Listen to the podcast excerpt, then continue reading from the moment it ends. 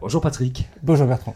Easy World se situe aux confins du monde numérique et du monde physique, en fait entre le magasin et le téléphone mobile. C'est là que vous intervenez. Oui, tout à fait. Easy World cherche à réconcilier le, parcours client euh, dans le monde physique, dans sa vie de tous les jours, avec euh, finalement euh, son téléphone.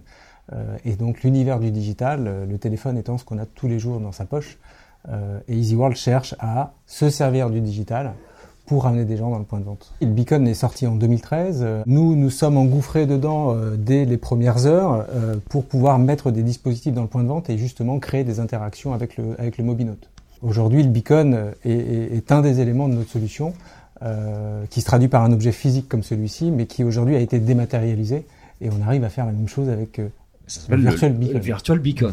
C'est quoi un Virtual Beacon Le Virtual Beacon, ça a les mêmes attributs que le beacon physique, sauf qu'on n'a pas besoin de le déployer physiquement dans les points de vente euh, et permet, euh, comme un beacon physique le fait, de réveiller une application et pouvoir capter une donnée euh, d'un mobinote qui est à proximité. Donc nous, on a euh, des algorithmes, de ce qu'on appelle du machine learning, du big data, qui permettent de réconcilier un parcours dans une application mobile, donc de navigation, mais aussi, et c'est là la subtilité, c'est qu'on va récupérer des points d'informations tout au long de la journée. Donc on récupère plus de 2000 points sur un parcours d'un individu par jour.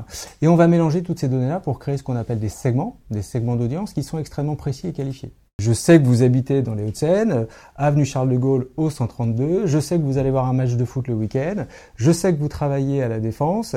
Et fort de ces informations, je vais être capable de créer des segments ultra précis pour pouvoir après créer une discussion avec le, avec le. Qu'est-ce que deviennent toutes les datas de comportement que vous récupérez. En fait, elles sont analysées et transmises sous forme analysée finalement au client ou est-ce que finalement il a accès à ces bases de data? Alors, il a accès aux deux. Il a accès aux données brutes euh, à travers notre plateforme euh, et il est capable, à travers les outils qu'on met à sa disposition, de créer ces fameux segments à la volée, comme il l'entend et en fonction des besoins qu'il a à un instant T. On ne sait pas a priori le besoin que va avoir notre client dans un temps, dans un temps futur. Donc on propose les outils pour faire ça live. Nous, on est très sensibilisés à cette fameuse notion de pression marketing et on est contre le, spam, push. On considère qu'il vaut mieux envoyer mille fois moins de pubs, mais de façon beaucoup plus pertinente et identifiée sur un individu donné. Et le ROI, finalement, qu'on va en retirer sera bien plus élevé.